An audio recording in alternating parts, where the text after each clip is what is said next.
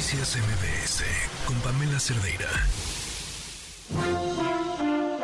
Estimado público, antes de iniciar con nuestro show, les recordamos que está completamente prohibido usar cámaras de video, cámaras de gases, cámaras de autos, tablets, cubrebocas, ¿Por qué no me lo recomienda? mascarillas, ¿No sirven las mascarillas? credenciales de lector falsas, Dan asco, güey. computadoras y sobre todo, queda estrictamente prohibido alimentar a nuestros invitados. Bienvenidos al Circo Liceum, el lugar donde se enfrentan la razón y la nación. ¡Comenzamos! Advertencia. El siguiente segmento no es presentado por nadie en todo este programa. Locutor, escritor, conductor. Yo creo que hay mil formas de presentar a nuestro siguiente invitado, pero sin duda, eh, desde mi punto de vista, creo que una de las más eh, importantes y relevantes es que su nombre está ya inscrito en la historia de la radio de este país. No solamente por los años que tiene trabajando en ella, sino porque es una leyenda, conoce, domina eh, y le ha talachado para estar donde está, además con un talento extraordinario, Jessy Cervantes. Jessy, cuéntame, eh, de todas las formas en las que te podría haber presentado, si me faltó una, y, y si sí, ¿tú qué destacarías o qué es lo que más te gusta y más te llena? Porque además eres un tipo de pasiones, amas hacer muchas Sí, cosas. ¿sabes qué pasa? Que pues la radio. O sea, lo, lo he visto en terapia incluso. Voy a terapia desde hace un buen rato. Me encontré un psicólogo maravilloso, que es un raya en la genialidad. Ajá. Muy especial. O sea, si llegas tarde te cobra, este, no le puedes cancelar porque te cobra. Este, Pues sí. mm, No te da este, sesiones por WhatsApp ni nada. Este, todo es presencial. Es un genio, la verdad. Me parece maravilloso. Es como muy a la antigua. Esta es la condesa. Su consultorio es muy a la antigua. Y me encontré con él, afortunadamente. Y he venido sacando demonios y sacando cosas. Y una de las cosas es saber, güey, cuál es la pasión, ¿no? La pasión es la radio. Yo creo que lo seguiré haciendo, pues hasta que la voz me permita, la vida me permita. Porque afortunadamente la radio no solo está en la Ciudad de México, no solo está en FM. Hay muchas radios en muchas partes del mundo. Me faltan sueños por cumplir. Siempre quise o he querido hacer radio en Estados Unidos. Entonces algún día estaré por ahí en un pueblo de Texas o de Florida o de California haciendo radio y me apasiona muchísimo. Para mí la magia que, que, que tiene, que tú lo haces muy bien, lo haces desde muy chica además. Esta oportunidad que tienes de con el mensaje prender o encender o ponerles switch on a la imaginación de la gente es maravilloso. O sea, no te están viendo, pero te están creyendo y tú estás creando las imágenes de lo que están oyendo. Eso, eso es espectacular. Y a mí me apasiona mucho. Empezaste como operador. Empecé como operador, empecé como operador descansero Ajá. del sindicato, del STIRT. O sea, cubriendo los descansos de los operadores. Ajá. Luego, este. Esto en eh, Guadalajara. En Guadalajara. De ahí, ¿Qué edad tenías? 17 años. Todavía no era legal que cobrara, entonces este, me pagaban por fuera, me daban solo gasolina y todo ese rollo. Entonces, este, de ahí eh, me seguí. Ajá. Fui operador, fui encartuchador. En aquel entonces había cartuchos, ¿te acuerdas? Sí, para poner los cortes comerciales. cintas, este, ¿Qué, cortaban hace- la qué un cartuchador? El- todos los comerciales te los daban en un rollito chiquito. Ajá. Entonces tú tenías que pasar ese rollito que venía de la agencia con el spot Al, al cartucho. Entonces era una chamba de poner rollitos, enredarlo en el studer, me acuerdo, Ajá. Eh, y ponerle récord. Y además tendría que ser muy. Acuérdate que el, el cartucho era inmediato. Si no podías dejar una lagunita porque era la lagunita que salía al aire. Claro. Entonces tenías que tirar la máquina y tenías que tirar el récord para que el cartucho lo tuviera Ok. te dedicabas solo a eso porque llegaban spots de todos, hacías versiones y todo este rollo. Después me hice locutor de AM, de Radio ¿Qué, fue ese primer programa, ese primer momento en el que abriste ¿Sabes el qué? micrófono? ¿De qué era? Yo renuncié porque nunca me hallé muy bien con el rollo sindical del, del delegado y todo este lío, como que nunca me, nunca fui así muy partidario, ¿no? y, y resulta que pues me peleé con él y pues renuncié. Y luego hubo una como huelga o un paro y me habló el gerente del grupo y me dijo, oye, tú operabas así, ¿qué haces? Pues estudiando comunicaciones. ¿Puedes venir a operar? Este, sí, voy. Entonces los habían dejado las cabinas ahí y yo llegué y operé dos cabinas simultáneas.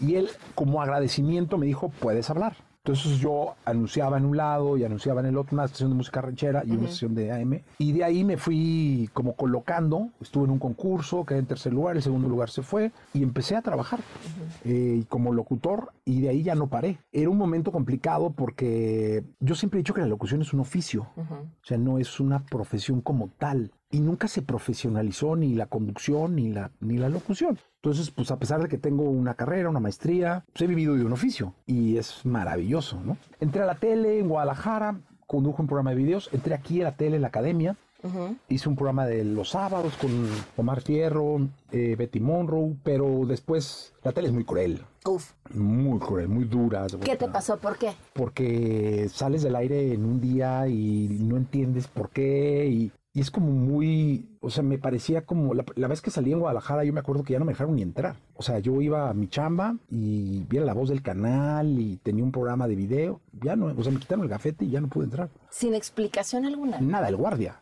A ver, Jessy, tú que, eh, porque haces muchas cosas dentro de la radio, estamos hablando de tu faceta de locutor, pero haces muchas cosas Sí. dentro de la radio. Ahorita que lo, que lo mencionabas, es cierto, eh, los medios en general son así, pero especialmente la tele, ¿no? Sí. En, en- en la radio, y depende en dónde también la radio, no sucede así o no de esa forma, pero ¿por qué? No lo sé, y sabes que incluso el ambiente, que por ejemplo, el productor del programa siempre es como grosero, siempre, al menos de- en esa época, ¿no? Gritón. Entonces era como una, me tocó una época en la tele donde todo eran gritos, chingados, este... O sea, ¿tuviste un mal jefe? No, no, porque no tenía, pues que te chingadien, tampoco pasaba nada, ¿no? O sea, Uno aguantaba más que sí, ahora. no, no, no pasa nada, o sea, yo, no, al contrario, creo que tuve muy buenos jefes Ok, ok. porque aprendí, haz de cuenta, eran, eran tan, güeyes tan pasionales, un- mujeres y hombres, Ajá. Que puta, me tocaba llorar con ellos, este, que aventaran cosas, o sea, era una época donde estaba la tele muy caliente con los ratings, eran otros ratings, no había este rollo de conjuntar los- las audiencias con lo digital y cantar millones y todo este rollo. Y, un- y luché mucho por volver a la tele, pero ahí en terapia me dijeron, bueno, ya, basta. Ok. Y luego encontré en el mundo digital una muy buena salida. Ajá. O sea, me empezó a ir muy bien en el canal de YouTube. En TikTok me empezó a ir de maravilla. Tengo un millón doscientos mil seguidores. Ok. 20 millones 800 este, likes. O sea, en Facebook tengo un millón 150 o Y 200. entonces dices, no necesito monetizo. la tele. Pues no, ahorita no. Porque ya mucha gente te ha pasado. Vas y te identifican por YouTube. Por YouTube o por, Facebook. TikTok, o por sí. Facebook o por Instagram.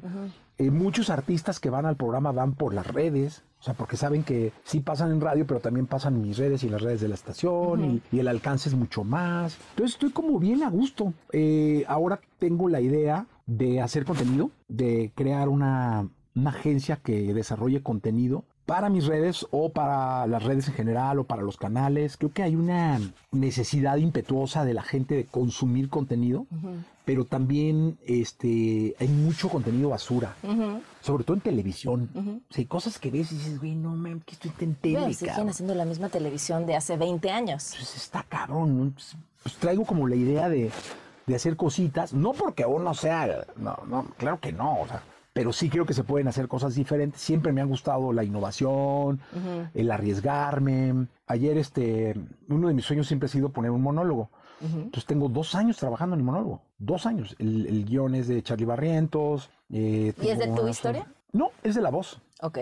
Y creo que ayer o antier por fin conseguí un coach actoral y un director wow. de escena, le encantó el proyecto. Y me decía, ¿tienes tanto tiempo? Le dije, es que soy bien terco, cabrón. Entonces tengo dos años y sé que esa madre hasta que no se ponga en teatro, voy a estar en paz. ¿Cuál ha sido tu mayor fracaso en, en este arriesgar e innovar y aventarte y muchos, hacerlo? Pame. Muchi- Una vez hay uno muy bueno, porque cuando uno siente que ya llegó y que es don chingón es cuando las cosas peor salen. Eh, no sé si te acuerdas, si estabas en la compañía, en EXA creo que ya no. Hicimos primero, el concierto EXA fue en el Auditorio Nacional. El primero, luego hicimos tres auditorios nacionales y luego nos fuimos al Palacio de los Deportes, hicimos cuatro Palacios de los Deportes, seguidos con 52 artistas. O sea, era jueves, viernes, sábado y domingo. 52 artistas. O sea, era una locura. Y todo salió mal. O sea, fue como demasiado para el equipo que teníamos. Mi confianza estaba por las nubes. Ok. Entonces no cuidé detalles que debía haber cuidado. Los dos primeros días tuvo, si no se me vacío a la mitad. Este, la empresa me lo, me lo recriminó. De hecho, me, me dijeron o lo arreglas o te vas. Eh, afortunadamente sábado y domingo llegó la gente y ¿Cómo arreglas eso? ¿De dónde sacas pues decenas de miles de personas para llenar un estadio? sabes que eh, había que moverse mucho pues, en Tepi, en don- como en lugares donde sabías que podías poner boletos con gente que iba a ir. Salió mal el opening, salió mal, todo salió mal. Y afortunadamente lo arreglamos y sí, tengo 23 años en la compañía, casi 24, ¿no? Pero ese fue un palo durísimo. O sea, de, güey, aquí no hay nadie que... O sea, todos pasan aduana. Y este, la primera vez que hice radio solo en México, en la mañana, también fue un fracaso rotundo. ¿Por qué? Porque estaba yo en un programa que se llamaba La Papaya, con Poncho Vera y con Pelos, que hacía un papel de Nemesio, y nos cansamos, duramos como ocho años, no sé cuántos demonios, y como que los tres nos cansamos de los tres y del programa, y pobres, porque tenían que soportar al compañero, que además es el jefe. o sea, Claro, eso no es fácil. no, no, pobres. Eh, y nos cansamos y dejamos de hacerlo. Y yo dije, no, lo necesito, yo me quedo solo. Yo me quedo, hice una estructura ahí y ¡pum! Petardazo. También salí a los tres o cuatro meses corriendo del programa. Este, no, sí ha habido mu- muchos, o sea, muchos de intentos de, de hacer programas, este, cuando llevamos a los miembros al aire, que duraron 15 minutos al aire, este, porque nunca se pidió, pero, o sea, como que lo hicimos muy a la ligera. Ajá. Y cuando estaban al aire, baja Miguel Ángel Fox y me dice, oye, güey, me acaban de hablar de Televisa que tenemos que sacar el programa del aire. Era el primer programa. Llevaban 15 minutos. Tenemos que sacar el, el programa. En, tenemos 15 días para sacar el programa del aire. ¿Por? Porque el nombre es de ellos y porque el concepto. Y ok. entonces, sí. Yo asumo que no habían como avisado bien. No sé si no le avisaron a algo. No, no, no entiendo bien. Y decidimos que salieran del aire en ese momento. Vamos a una pausa y volvemos.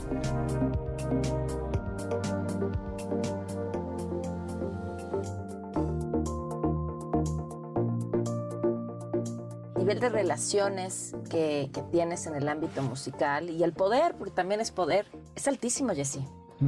Porque sabes que yo creo que lo que se siembra se cosecha. Entonces la verdad es que EXA se ha convertido siempre en una estación, ¿por qué me ves así es? Eh, una estación aliada de todos. Es decir, nunca decimos que no. Es muy complicado vetar, es muy complicado decir que no a un proyecto. Hemos hecho cualquier cantidad, y hemos porque es una, toda la empresa y toda la cadena, no solo yo.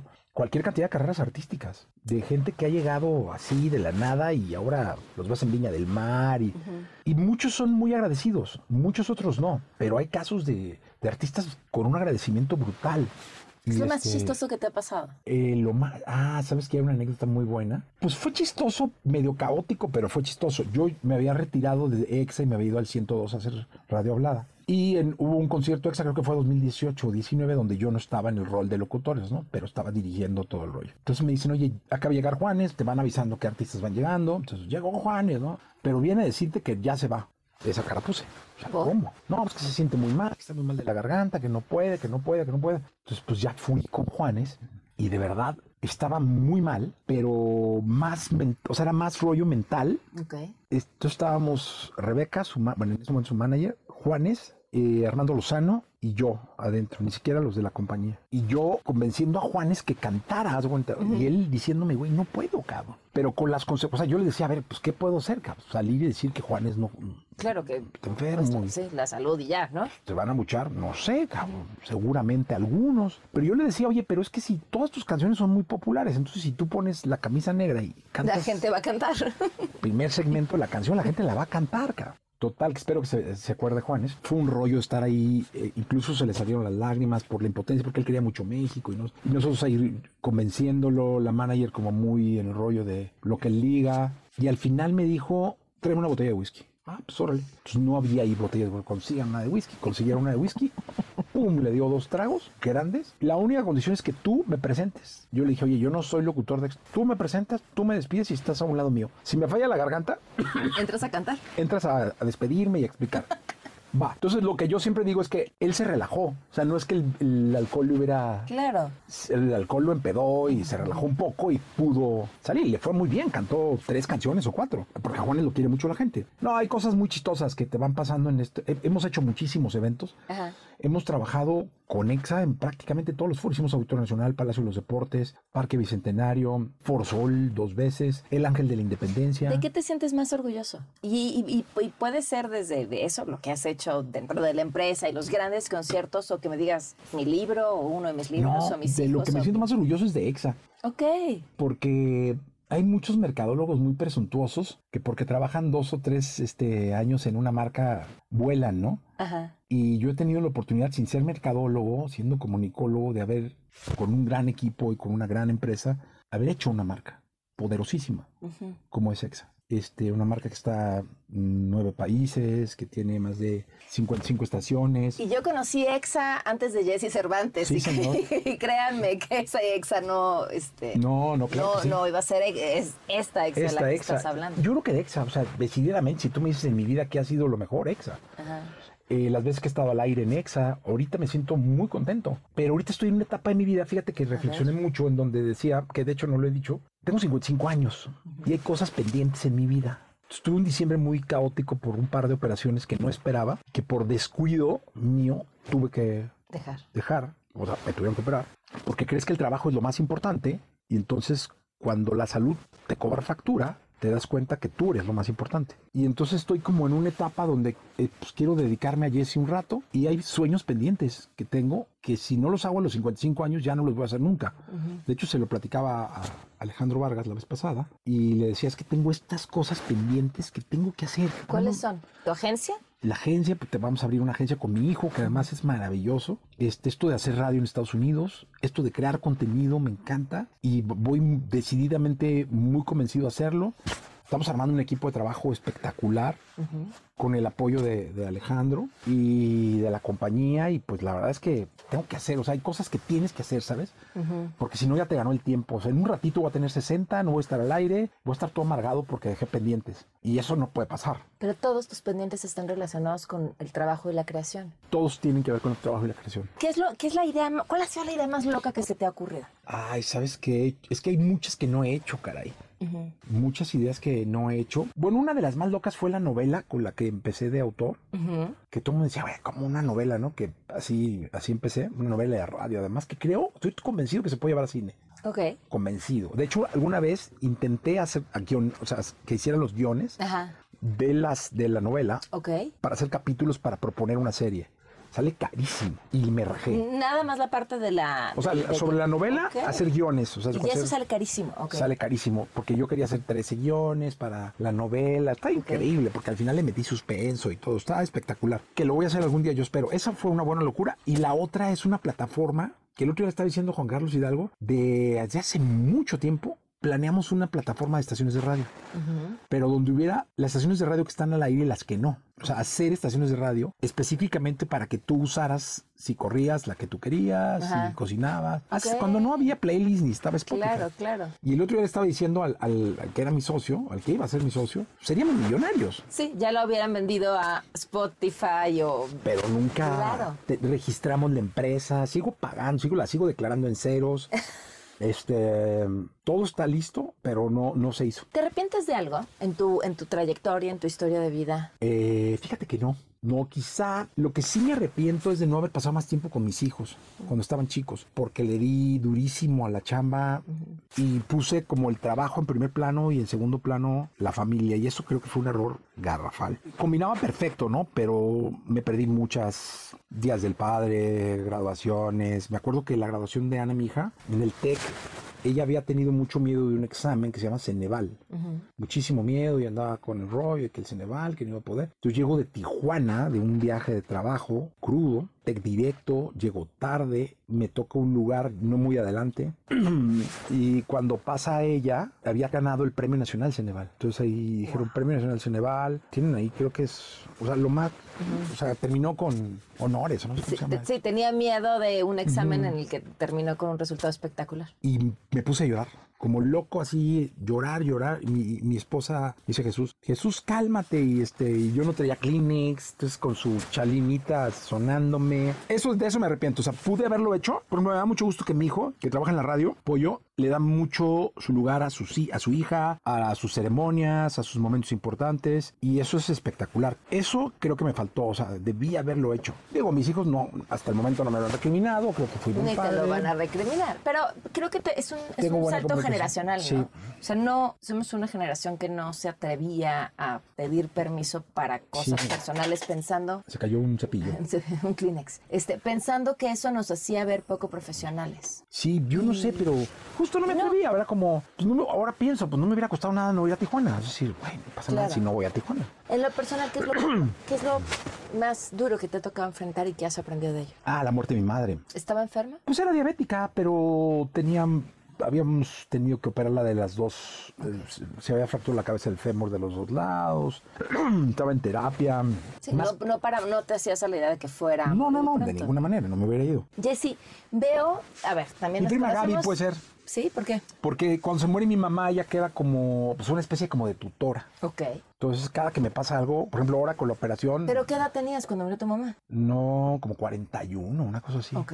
Pero 2009, tengo 55, no saques No, no, cuenta. ya no me pongas a hacer cuentas. porque sí, Este, está más complicado. Y Gaby es mi consejera. O sea, todo lo que me pasa, Gaby, esto. Por ahora que pasó esto, le dije, oye, me habló con la doctora, la, la, me dijo, ni te muevas del hospital, que te tienen que operar. Y estuvo muy pendiente y este.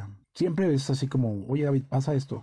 Pobre, siempre le hablo que me- cuando me van a operar o me pasó algo, pero sí, ella puede ser también. Nos conocemos desde hace muchísimos años. Uf, 20. cuando- ¿Desde el 2000? 2000, sí, 24. 24. un chorro. Y, y veo, digo, veo otro Jesse. Cualquiera diría, bueno, pues claro, después de 24, ah, ya me la regresaste. Poquito. Después de 24 años, pues la gente cambia. Pero, pero no necesariamente, no toda la gente cambia. Cambia la gente que quiere cambiar, la que aprende, la que la vida lo transforma, la que, la que quiere cambiar. Y a ti te veo otro Jesse Cervantes que el que conocí. Y quiero empezar por esto. Te, empezaste contando una anécdota y además te pregunté sobre tus eh, fracasos.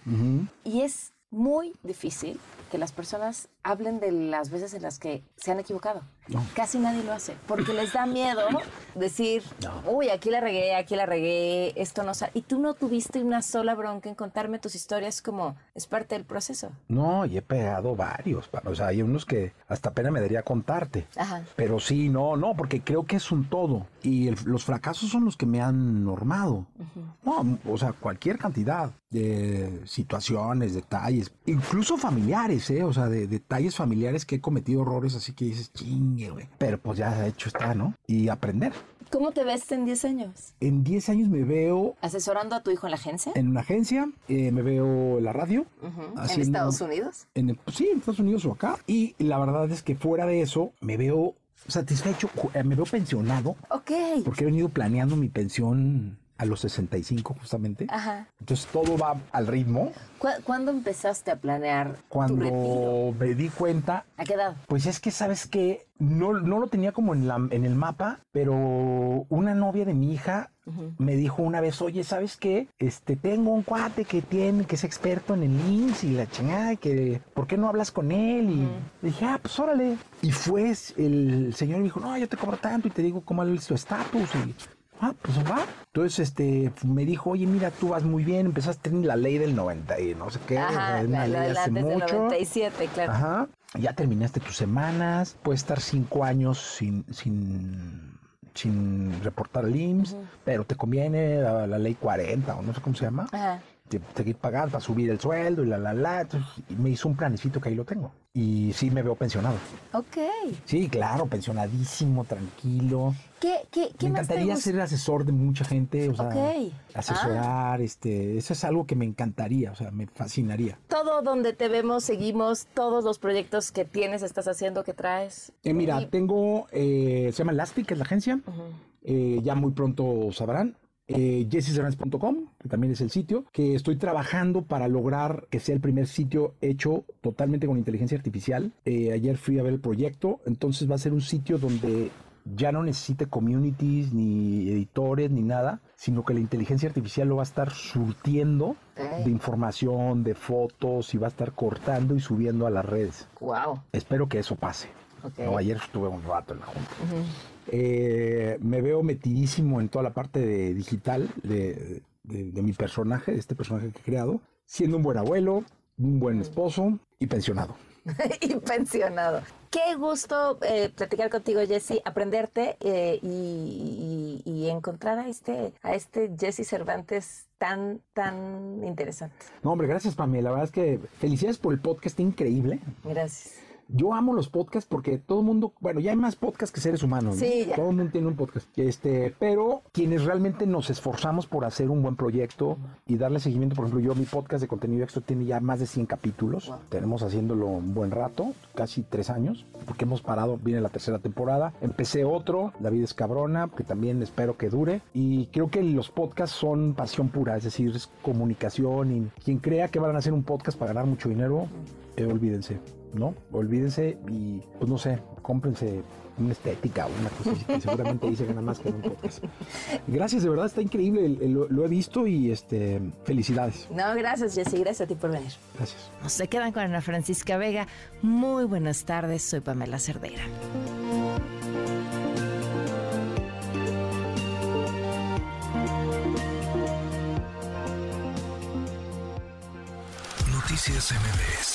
Con Pamela Cerdeira.